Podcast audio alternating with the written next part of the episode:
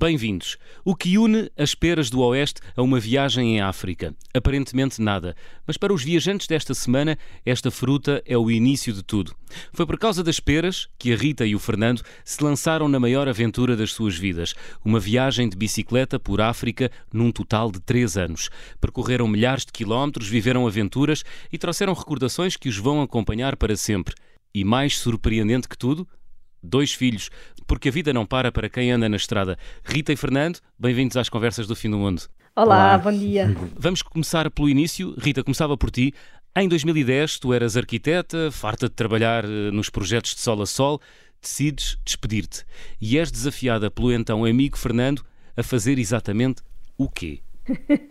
Apanhar peras no Oeste. Apanhar peras. Apanhar peras no Oeste. Ele já tinha experiência nisso eu, zero, claro. Como é que foi? O, o Fernando ligou-te, vamos apanhar peras para o Oeste, é isso? O Fernando, o Fernando estava, estava desempregado há mais de um ano, uh, numa situação muito, muito, muito precária, uh, como tantas pessoas naquela, naquela altura, e estava fartinho de, de, andar de um lado para o outro à procura de emprego e não encontrava nada.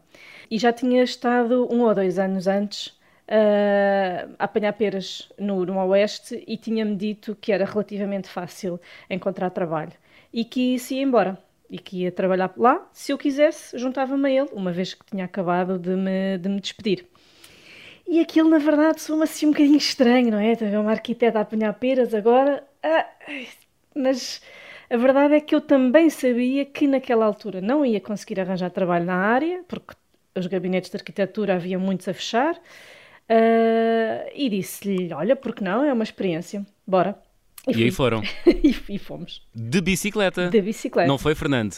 Sim, olha, foi a nossa. É assim, foi a, a nossa primeira experiência mesmo de bicicleta. E isto foi em 2012 porque a Rita, em 2010, e sim, foi quando ela aprendeu a andar de bicicleta.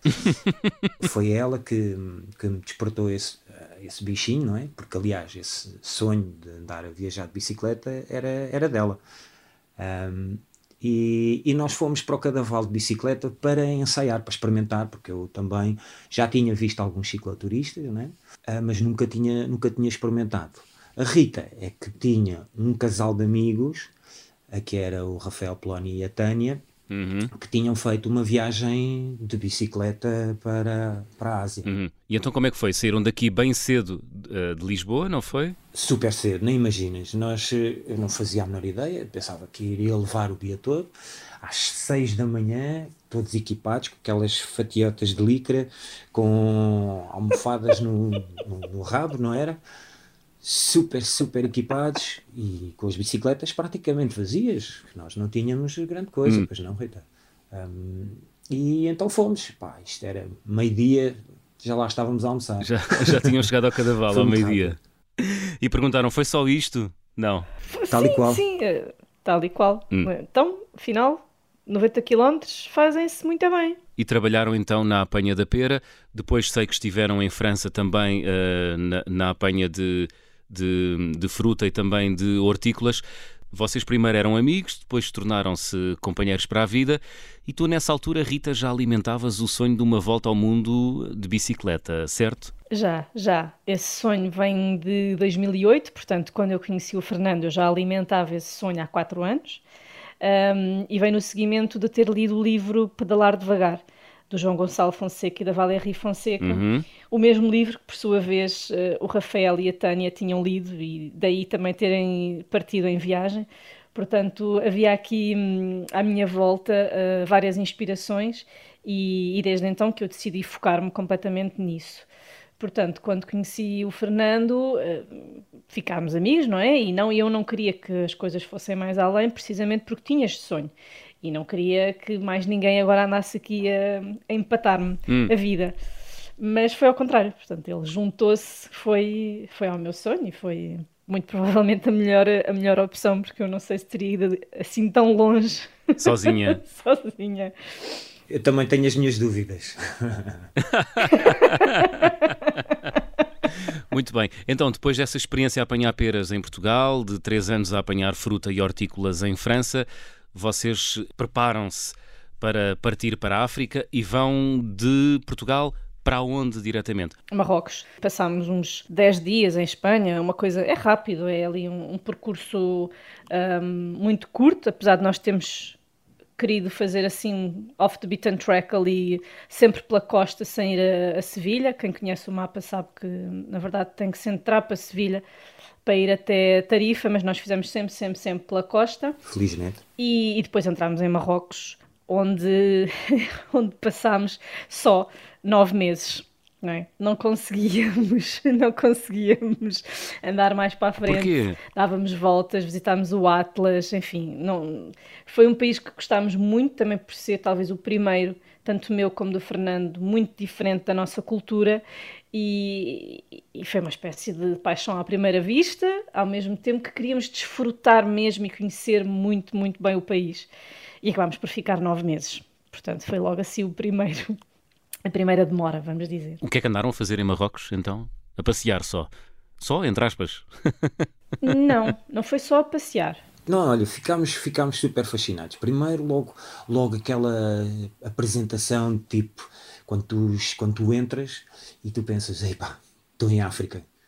E já ouviste falar histórias dos africanos e, de, e dos árabes que te enganam e tudo mais. É pá, parecíamos uns loucos. Loucos de desconfiados, é isso? Sim, claro, claro, claro, sempre desconfiados. Sempre desconfiados. Então, então Ai, não, não, não toquem, não toquem, não toquem. Não, não, não, não preciso de ajuda. Sim, não toquem nas nossas coisas, tal e qual. Epá, e, e isto, isto foi, foi, foi, incrível, pois tínhamos alguns pontos em que gostávamos de visitar. Uh, Alcácer Quibir, por causa da história dos, de, de, dos reis e tudo mais, alguns pontos em que nós, onde nós portugueses uh, lá estivemos. Um, mas, além disto, houve uma sucessão de encontros maravilhosos que só em viagem, só uh, indo de bicicleta que nós conseguíamos fazer. Por exemplo? Estávamos a almoçar uma vez um frango, aparece-me um rapaz todo estropiado, com umas calcinhas de licra, daquelas de, de, de, ciclista, com uma bicicleta toda partida, nariz arranhado, senta-se na nossa mesa e começa a falar em, em, em inglês connosco. E nós, este rapaz, pelo menos, mas super educado este rapaz, para ter este nível de inglês, pá, deve ser, deve ser alguém muito, muito boa onda. Olha, nós passamos três dias com ele e com um outro marroquino de Tizni, do sul de Marrocos, que ele tinha ido, encontraram-se, porque ele era, ele era cineasta, não era, Rita? Sim, claro. sim, sim. E, e ele fez, eh, fez alguns filmes, e então soube deste rapaz que andava de bicicleta desde o sul de Marrocos até lá acima, e então foi acompanhá-lo em pai três dias. Ah, pá, e ele foi à frente, partiu-se todo. a fazer lá os seus filmes uhum. e começou logo a entrar em contato connosco. Então passamos três dias com, com eles, com o Sofiane e o Nabil, em Chefchaouen, e depois a partir daí conhecemos outros pontos, percebes? A Mocressado, onde tivemos numa quinta ecológica, passámos lá mais uma semana a aprender a fazer casas uh, em adobe e, e, já tivemos muitos pontos uh, onde, onde nos encontrar. Fomos à casa do Nabil em uh, Meknes. Sabes, estas sucessões de, de, de encontros maravilhosos, espontâneos, que te ligam a pontos em que tu. Mudámos logo o roteiro. Eu já olhava para a Rita e já sabia que, tipo, aquela nossa previsão de sete anos a dar a volta, a dar a volta à África e à Ásia era preferível esquecer. Porque vocês partiram, partiram para uma viagem de sete anos. Conforme o nosso budget, era, eram essas as, as previsões. Mas dessa viagem durou nove meses, não foi? essa a Marrocos. Depois, só logo aí pelo primeiro país percebemos que os sete anos iam sair uh, completamente ao lado, uma vez que se no primeiro país já estávamos nove meses, então o resto ia ser, ia ser idêntico. Porque a viagem é muito imprevisível, não é? Há sempre muita coisa a acontecer e a aparecer-nos à frente, é isso? Completamente, completamente. Aliás, a começar pela rota, não é? A começar pela rota. Ora, tu encontras o, encontramos o Nabil, ora, passamos três dias em Chefchaouen, dali alterámos logo a rota para ir para a tal quinta, dali eles disseram que o mais bonito era passar por não sei aonde. Ok, alterámos a rota. Depois, ah, eu tenho um tio ali, não sei o quê, lá fomos nós e de repente já eram eles a traçar a rota por nós e, e nós andávamos de um lado para o outro, de um lado para o outro uh, e já não queríamos minimamente saber da rota que tínhamos, uh, que tínhamos traçado. E ainda bem, E ainda bem. Depois dessa viagem de nove meses, regressaram a Portugal, tiveram aqui uma, uma pequena questão logística para resolver no país e voltaram novamente à África, aí sim, para uma grande viagem com muitos milhares de quilómetros. Uh, como é que foi esse regresso à África, Rita? Esse regresso à África foi, foi um, um voltar a casa, eu digo muitas vezes isso. Uh, nós apaixonamos de tal forma por África, cada vez que vamos para lá, temos a sensação que estamos a voltar para casa e não, e não o contrário. Um, e dali foi aí que também conhecemos a África, porque na verdade Marrocos um, não é por acaso que os próprios marroquinos dizem quando vocês forem para a África, porque eles não se consideram africanos. E de facto não, não tem nada a ver. Uh, assim que cruzámos a Mauritânia e sobretudo quando entramos no, no Senegal, no fundo a Mauritânia faz ali vá, um misto das duas coisas. Uh, quando entramos no Senegal, aí sim percebemos o que é que era a África subsaariana e, e continuarmos apaixonados por, por aquela vida, pela, pela, forma como as pessoas nos acolhem, uh, no fundo perceber que tudo o que passa na televisão em relação à África não tem nada a ver do, com aquilo que estávamos a, a, ver e a vivenciar. Nada a ver como assim? Um, aquelas imagens da, da, pobreza, dos meninos uh, todos cheios de fome, as pessoas a passar mal. Uh, não quer dizer que não exista pobreza em África, claro que existe, mas não foi nos sítios onde nós fomos, ou seja, essas imagens horrorosas no fundo são de locais específicos em África. A África é um continente gigantesco, não é? Uhum. não é? Não tem nada a ver com, com a Europa, é muito maior. Portanto, essas zonas são, são zonas muito específicas que não têm nada a ver com zonas onde a pessoa irá viajar, de uma forma geral, claro. E, portanto, não assistimos a nada disso. Assistimos à, à, segurança diária, ou seja, deixávamos as bicicletas, por vezes nem estávamos a ver onde é que elas estavam e íamos com a segurança total de que ninguém ia mexer. Hum, nunca sentimos que pudéssemos ser agredidos ou algo do género. Nada, nada, nada, nada. Portanto, a África surpreendeu-nos super pela positiva em todos estes aspectos e depois o acolher-nos. Ou seja, apesar de nós não sabermos diariamente onde é que íamos dormir, tínhamos praticamente a certeza que tínhamos sítio onde dormir. Bastava bater à porta de alguém. E tiveram sempre sítio onde dormir? Sempre. Chegaram a uma aldeia e, e, e, no fundo, sobretudo em África Ocidental, Orient, desculpa, Ocidental, mas creio que um pouco por toda a África, tu chegas a uma aldeia, chamas o chefe dessa aldeia, o chefe da vila, e uh, pedes permissão para pernoitar. E é, é, é, impossível, não existe a hipótese dele te dizer não, não. Não existe essa hipótese. Está completamente fora de questão. Tu és o convidado deles. Mesmo que não tenhas sido formalmente convidada. Exatamente. Sim, é uma questão exatamente. boa, praticamente. Até podes por vezes sentir que eles epá, não estão ali com muita vontade de, de, estar a receber, mas não vão dizer não, jamais. Basicamente, aquilo que fazíamos sempre que chegávamos, nós nunca pedimos um local para uma casa, um, um, um local dentro de portas. Nós, aliás, viajávamos com a nossa tenda e tudo o que era necessário para ser autónomos e independentes. Mas em questão de segurança, pedíamos sempre ao chefe da vila um local. Uh, abrigado ou não, dependia sempre se estava a chover ou não, uh, para colocar a tenda. E eles, amavelmente, arranjavam-nos sempre um sítio onde, onde pernoitar. Isso era, isso era mesmo magnífico. Já percebemos que é fácil pernoitar em África para quem viaja de bicicleta e viajar de bicicleta. Uh, como é que se viaja de bicicleta em África? Presumo que muito carregado? Quanto é que pesavam as vossas bicicletas? Cada bicicleta teria à volta de 40 kg. 40 kg. De carga, de carga. Sem o peso da bicicleta. De carga, sim, só de carga. E acredita que nós andávamos sempre a, a, a tentar ao máximo, enviámos vários, várias encomendas para, para casa, a tentar reduzir peso ao máximo.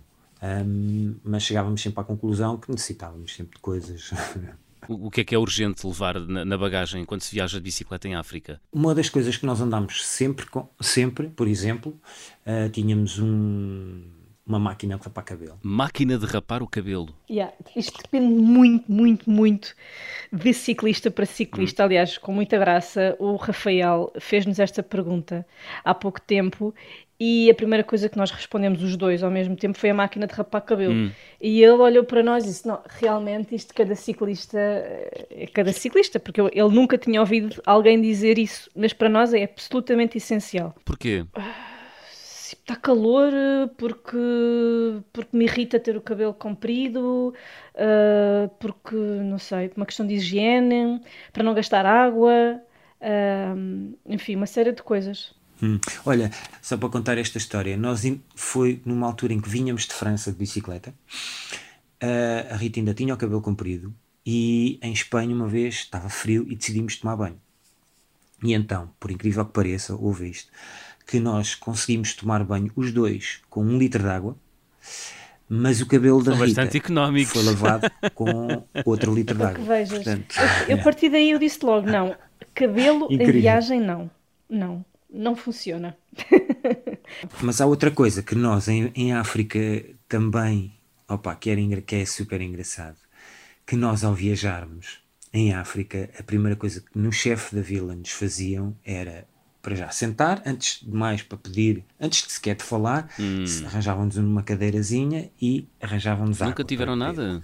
E bebíamos água do poço comum, da, das, Impressionante dos Isso furos, contra todos os conselhos tivemos, dados aos viajantes, não é? Os conselhos uh, oficiais, oficiais, mas muitos, uh, ou seja, eu já tinha lido muitos ciclistas que, que fazem isto e, portanto, estávamos à vontade e depois também pelo tempo que nós demorávamos em cada país e pelo tempo que estivemos em África, quer dizer, às tantas já não questionávamos se os locais bebem água, é porque está boa e nós bebíamos também se a água não estava boa. Era certo e sabido que os locais também já sabiam que não estava boa e não nos deixavam sequer beber.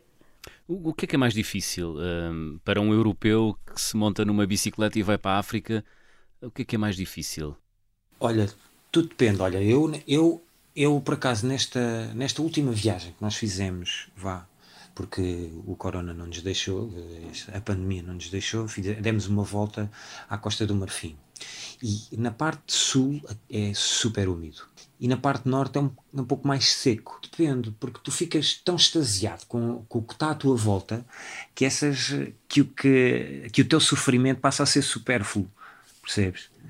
E, mas é assim, um europeu que custa quem, quem, não, quem nunca tenha feito uma, assim, uma viagem de bicicleta, o que vai custar sempre é uh, o dor no rabo, de certeza absoluta.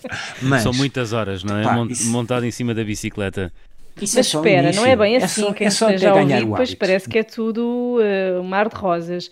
Mas eu penso, e de mim falo, o mais difícil para mim foi e sempre será a comida.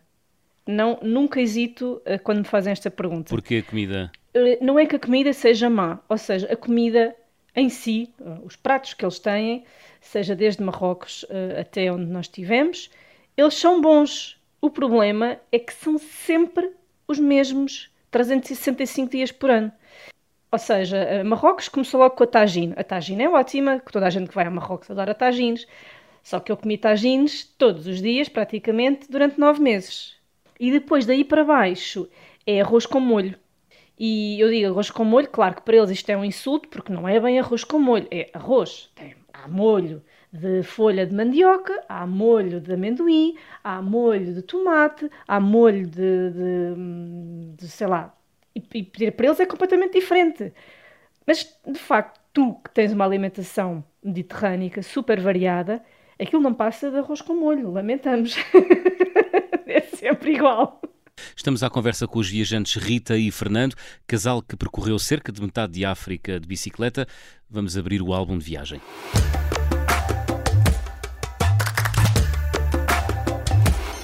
Rita e Fernando, qual é o objeto que guardam em casa com especial apreço uh, das vossas viagens?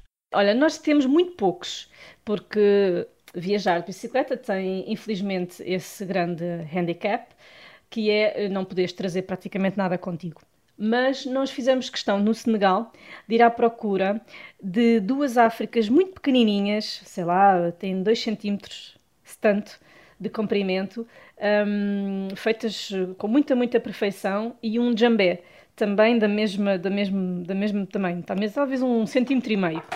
E é uma história muito engraçada porque nós, na altura, quando as encontramos, uh, não tínhamos dinheiro para pagar. E o senhor na altura disse-nos: Ah, levem, levem e depois logo vêm cá pagar. E aquilo para o europeu faz imensa confusão. Como é que alguém que nunca te viu de lado nenhum, de repente está a vender o fruto do seu artesanato, que é o seu ganha-pão, está a dizer para tu levares e depois logo vais pagar. E ele sabe lá se tu vais voltar lá ou não. Na verdade, ele sabe que tu vais voltar, mas uh, a nós esses gestos uh, enchiam-nos o coração. É maravilhoso. E então assim fizemos.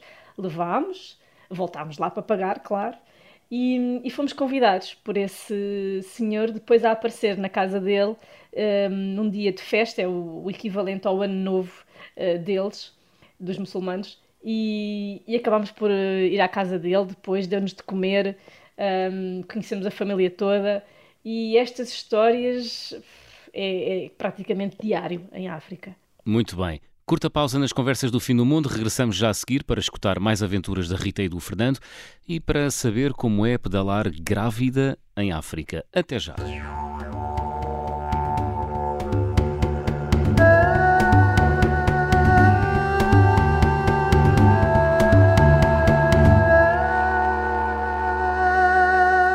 Sejam bem-vindos à segunda parte das Conversas do Fim do Mundo. Esta semana com a Rita e o Fernando, casal que viajou um total de três anos de bicicleta em África.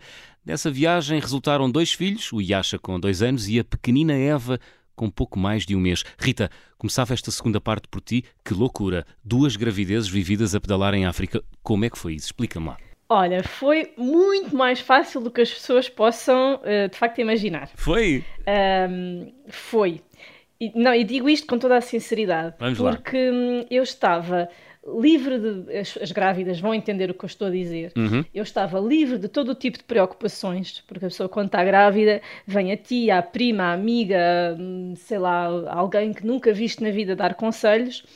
Eh, e eu ali, eu estava livre disso tudo. Eu não tive ninguém nunca a dar palpites, eu só tinha pessoas um, a cuidarem super bem de mim, um, a terem todo o tipo de carinhos comigo, a darem-me os parabéns, e porque eles, os africanos celebram muito uh, a vida e a mulher grávida ou a mãe, a figura da mãe, é, é qualquer coisa de muito importante para eles. E portanto eu sentia-me sempre muito acarinhada. Uh, isso fora da, fora da bicicleta. Na bicicleta, curiosamente, era quando eu me sentia melhor porque eu não tinha qualquer tipo de peso nas costas, o peso estava distribuído, uh, não, nós não andamos em velocidades ou a fazer corridas, portanto uh, o ritmo até acalmou um bocadinho, portanto não era por aí. E quando sentia uh, alguma dificuldade nas subidas, também não tinha problema nenhum, saía da bicicleta e empurrava. Hum. E, e, muitas vezes o Nando, depois de chegar lá acima, voltava para baixo e ajudava a empurrar-me. Uh, portanto, na verdade, correu muito mais facilmente do que, do que se possa imaginar. Mas não é fisicamente extenuante? Uh, não, não mais do que não estar grávida. Uhum na verdade eu não sentia muito mais diferença do. porque é difícil, é sempre difícil, não é? Uh, há o calor que, que, sempre te faz suar imenso, chegas ao, tens subidas e descidas, chegas ao final do dia sempre um bocado cansado. Eu não me sentia mais cansada por estar, uh, por estar grávida. Honestamente, honestamente, não me sentia mais cansada. Talvez o Nando diz que eu andava um bocado mais devagar, é normal, claro, uh, até porque eu fazia questão de respeitar um, o meu corpo para não, para não estar a cair em exageros. E portanto a verdade é que não me sentia particularmente cansada ou ao ponto de dizer ai meu Deus estou aqui a fazer um grande disparate e ainda vou matar a criança. Não não hum, nunca nunca senti sentiste isso? Não. Uhum. vamos só explicar aos nossos ouvintes. Portanto tu engravidaste uh, do Yasha uh, durante a viagem. Aos sete meses vocês regressaram a Portugal para teres uh, o teu primeiro filho, ficaram cá 10 meses, regressaram para a África e nessa segunda viagem voltaste a engravidar, regressaste novamente para dar à luz a pequenina Eva, que tem um mês, um mês e pouco. Era algo que querias uh, ser? Era algo que vocês já tinham planeado, Fernando e Rita? Ter um filho, ou no caso dois filhos em, em contexto de viagem, de bicicleta, em África? Sim, não vou dizer que não. Ou seja, nós tínhamos pensado Uh, porque nós não somos propriamente novos, portanto, o Fernando acabou Sim. de fazer 44 e eu tenho 30 e coisa, 7. Exato. E, nossa, ora, nós quando começámos a fazer a viagem, as nossas contas eram, ok, 7 anos Ei, de viagem, isso, depois a sentar arraiais, para ter filhos, bom, isto vamos ter filhos hoje, sei lá quando. Então foi aí que surgiu pela primeira vez a ideia de hum, ter filhos em viagem, mas obviamente, pensávamos nós, não é? Nunca seria logo ali no início da viagem, lá para a África do Sul, talvez, uhum. ou quem sabe, depois quando chegássemos à Ásia. Um, mas quem esteve em África e quem não esteve conhece aqueles postais de, de, milhares de crianças sempre em todo o lado e eu acho que isso nos influenciou um bocadinho. Foi, mexeu e, convosco. Sim, e pensámos, ligou, ligou, o vosso, ligou o vosso relógio, foi? Sim, toda esta gente, todas estas mães são mães aqui, as crianças estão aqui vivas e saudáveis e a brincar livremente em todo o lado porque é que eu não é de conseguir ter um filho em África? O que é que é, de, que é, que é diferente comigo?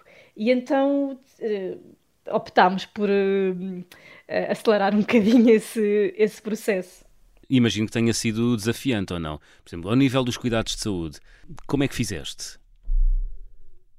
Não fizeste. pedalaste, pedalaste e seguiste em frente, é isso?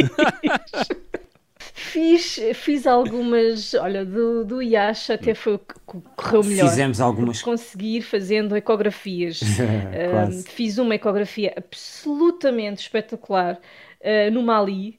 Um, e temos imensa pena de não ter filmado porque aquilo era projetado num ecrã, era, era, é, pá, parecia sei lá o quê. É nenhum de nós estava à espera daquilo. Via-se tudo, mas ao mais pequeno pormenor. Yeah, vias a coluna vertebral e. E pagámos. Tipo, 15 euros. Os dedinhos, os assim cinco dedos do, do E depois uh, continuei a fazer, fiz mais uma ecografia na Guiné, quando tive malária, uh, depois também na Serra Leopold também apanhei outra vez malária, e foi, foi... Ah, e mais uma depois quando cheguei à Costa do Marfim. Portanto, ainda fiz quatro ecografias. Com, com, com a Eva hum, foi um bocadinho mais complicado, porque a primeira ecografia que fiz, apesar de ser numa clínica privada e de ter pago quase 50 euros, uh.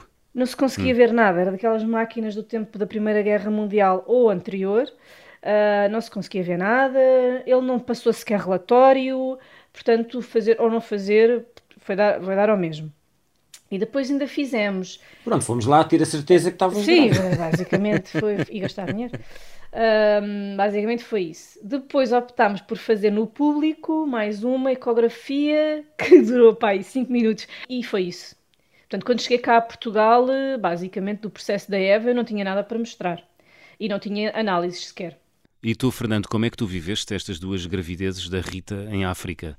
Opa, eu vivi com uma, com uma emoção incrível, porque eu, pronto, é assim, apesar de andar sempre com uh, paninhos quentes para a menina, ajudá-la sempre no que fosse necessário, aturar as mudanças de humor das grávidas, porque ela pode não, não, ela pode não se ter sentido cansada, mas as mudanças de humor estavam lá, os desejos de comer padragulhos de sal estava lá. Deu-te desejo, Rita, de comer, eh, de comer sal, foi? Sal, sal. Mas sabes que isto não é por acaso porque o sal contém todos os minerais, uh, não é? O, sal, o verdadeiro sal, não é? Não é este refinado, uh, contém todos os sais minerais existentes no planeta. E, e eu acho que, ou tenho a certeza, que a, a alimentação não era a melhor e hum, havia muita coisa que estava a falhar no corpo. E o corpo estava a pedir sal. E eu, eu comia sal, mas não era sal refinado, era sal do, do Mali, que vem diretamente das montanhas, é o equivalente ao sal dos Himalaias vai, ao sal dos Himalaias africano. E, e aquilo dava-me um prazer, dava-me um prazer imenso. E o Nando super preocupado. Isso é sal, Rita. Não me parece que seja saudável. Mas eu acho que era, eu acho que era. pá, mas, mas eu estava eu estava com uma sensação eu sempre perguntava à Rita como é que ela como é que estava o estado de espírito dela percebes hum. e, e, saber o estado físico um, que era mas também tínhamos tido algum contacto com outros. Esta, estas são os, os, benefícios da internet, não é? De ter alguma informação sobre outros casais que já andaram de bicicleta e tiveram filhos, um, estando grávidos. Claro que nós tentávamos uh, que a Rita se protegesse ao máximo para, para ir indo, percebe? Mas passámos alguns sustos, tivemos, tivemos alguns um sustos. Deles, um deles, a Rita já falou aqui assim de, de, de raspão, digamos assim, foi malária. Tu tiveste malária duas vezes, não foi? Das duas gravidezes, consegui Epa, ter duas vezes malária. não consegui, não, não é este o verbo. Apanhei duas vezes malária. Sendo que a primeira é que foi a, a preocupante, por assim dizer, um, que tive mesmo, mesmo, mesmo muito mal a achar que, enfim, pronto, não passava dali.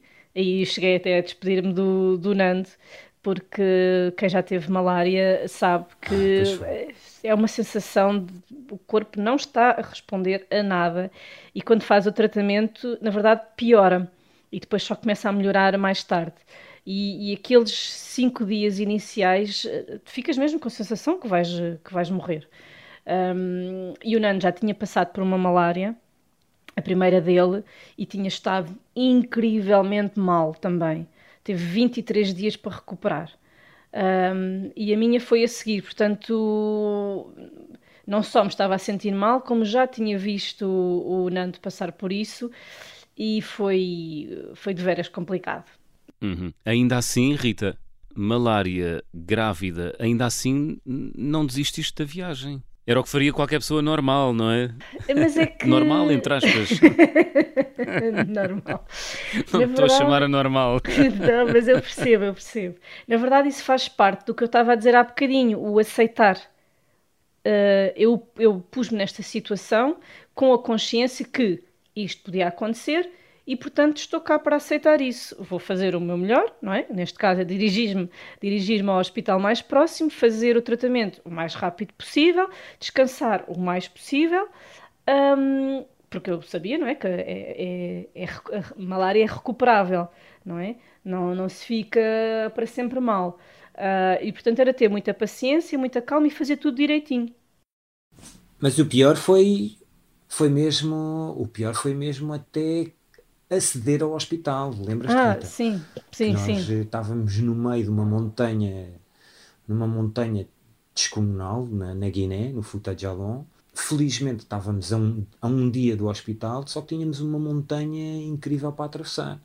E, e, com, e, eu com uma bicicleta de, de 80, vá, duas, duas bicicletas com um total de 80 kg, ter que empurrar aquela montanha acima foi, foi, foi um, um, filme foi duríssimo, porque aquilo eram inclinações de 17 a 20%, uma coisa sem estrada, não havia estrada nenhuma, aquilo era tipo caminhos de cabra, praticamente inciclável.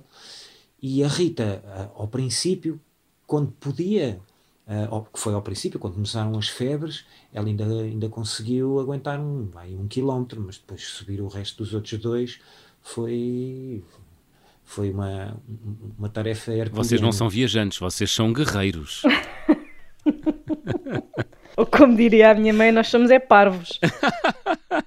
Sabes que tu aí tens mesmo que aceitar e, e, opá, e transcender-te, percebes? E, e aí, tipo, das duas uma, ou bloqueias e ficas ali no meio da estrada a tentar pedir socorro, mas nem, não passam nem carros nem nada, ou então agarras nas, em todas as tuas forças, que foi o que fiz, e toca a empurrar a montanha acima duas bicicletas, suave em bica, a, a subir aquela montanha, mas felizmente que havia uma aldeiazinha muito pequenina lá em cima, a meio, vá, uhum. um pouco mais, uh, mais E conseguiram meio, chegar à ajuda. E um rapaz passou por nós e ah, epá, um rapaz conseguiu e, e ajudou-me a empurrar. Eu pensei que, que seria só por um, um, pouco, mas empurrou até ao cume da montanha. Foi, foi um gajo super espetacular, super espetacular, muito, muito simpático. E acabou bem e ainda bem. Estamos na reta final do programa desta semana, ainda temos alguns minutos, fazemos o nosso habitual check-out. Rita e Fernando, peço-vos para completarem as habituais frases. Na minha mala vai sempre? Ou na, na vossa mala vai sempre? A máquina de rapar o cabelo. a máquina de rapar o cabelo. Muito bem, muito bem. O carimbo de passaporte mais difícil de obter foi? Uma entrada no Senegal, pá. Uma das entradas no Senegal. Apesar de não ser preciso visto, nós entramos por uma fronteira que não é fronteira, afinal. Então. E tivemos que nos apresentar dizendo: ai, enganámos-nos e entrámos por ali e afinal não é fronteira. E queríamos levar presas e não sei o quê, dizendo, ah, pois, mas nós quando entramos ilegais no vosso país, como é que é? E não, sim, mas nós Exato. estamos aqui a apresentar-nos porque nos enganámos e aquilo foi um filme do caraças e ficámos até super à noite uhum. uh, com eles, vá, vá, por assim dizer, presos nas instalações, uh, até nos finalmente darem o carimbo para um, ficarmos legais. A viagem com mais peripécias que realizaram até hoje? Quando digo a viagem, é, dentro da viagem, qual foi o episódio com mais peripécias? Olha, este aqui que o Nando acabou de contar uhum. da, da, malária, sem dúvida foi, foi terrível, mas houve um, um outro, eu sei que temos muito pouco tempo, mas que foi agora da Costa do Marfim, um, que foi numa altura em que decidimos, eh, nós estávamos sempre a escolher um, pistas de terra batida, preferimos, mas não nos tínhamos apercebido que o último troço era no meio de montanhas com declives super acentuados. Um, e, e houve o dia que saímos da, da, da, da, estrada principal para irmos por ali e as pessoas realmente nos diziam: Epá, isto é um bocado difícil, mas como toda a gente está sempre a dizer isso, na verdade tu nunca sabes o que é que é mesmo difícil ou não.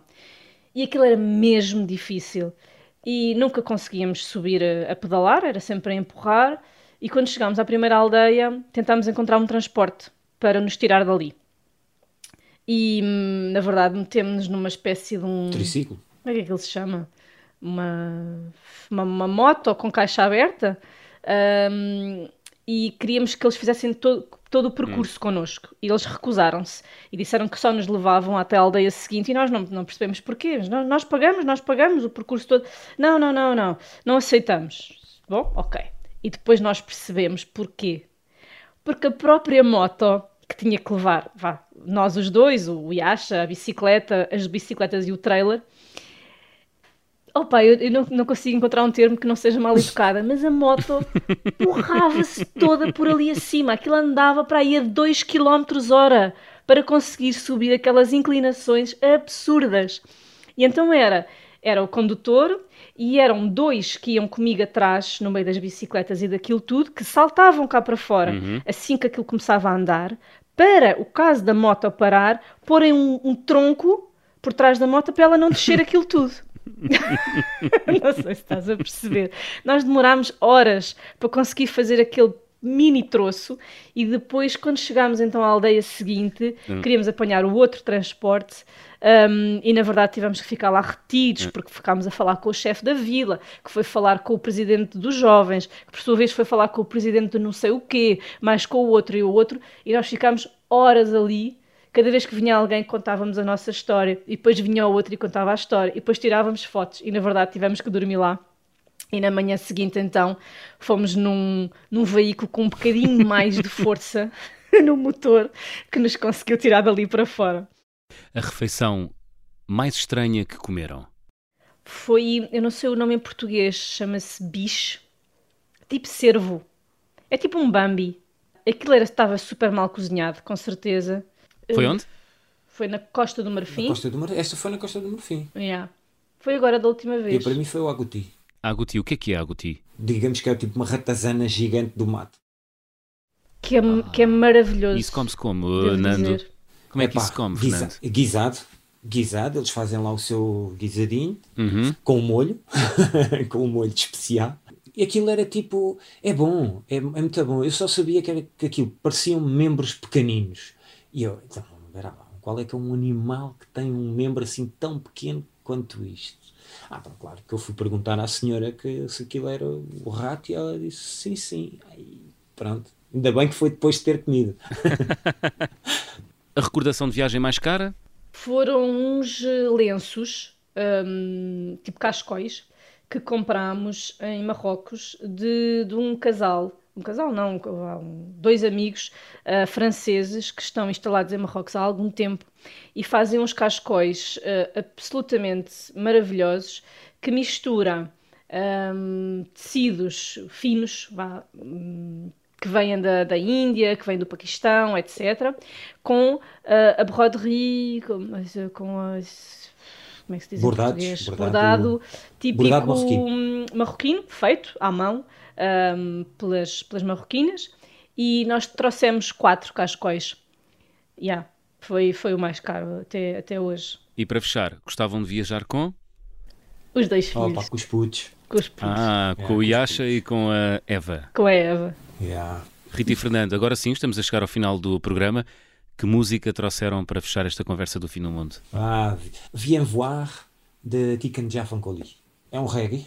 Um, é um senhor da Costa do Marfim que foi exilado, que viveu exilado alguns anos no Mali, em Bamako, eh, que foi considerado persona não grata pelas suas letras por causa do, do- das, das quesílias africanas que, ele, que, que haviam. E é uma música que nos transmite realmente o que é que é ser recebido um, em África. Muito bem. Viens voir, do Costa Marfinense Tiken Jafakoli, no fecho da conversa do fim do mundo. Rita e Fernando, muito obrigado. Obrigado, nós. As conversas do fim do mundo regressam na próxima semana. Até lá. Viens voir, viens voir, viens voir, viens voir, toi qui parles sans savoir.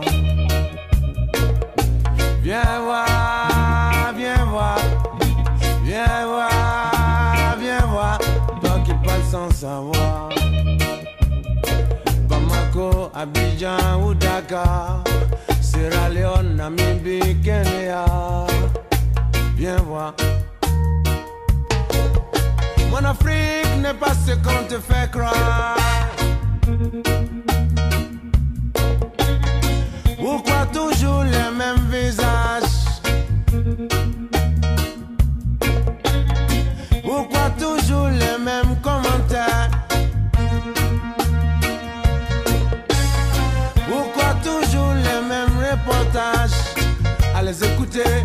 Afrique ne sera que sécheresse et famine. Quand on les écoute, mon Afrique ne sera que combat et chant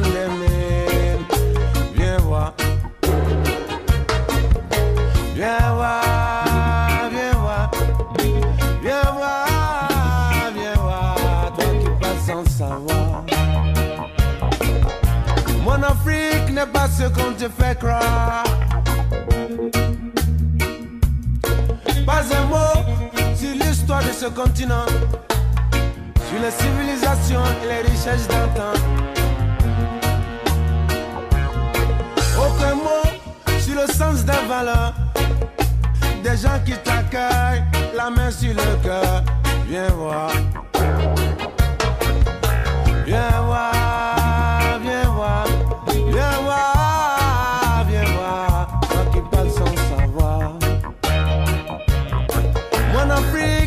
ce qu'on te fait croire.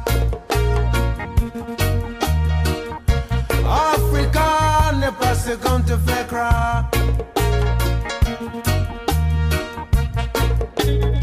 Viens dans nos familles, viens dans nos villages. Tu sauras ce qu'est l'hospitalité, la chaleur, le sourire, la générosité.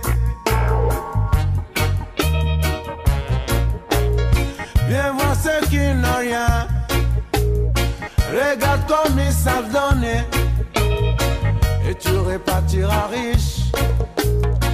Et tu ne pourras pas oublier.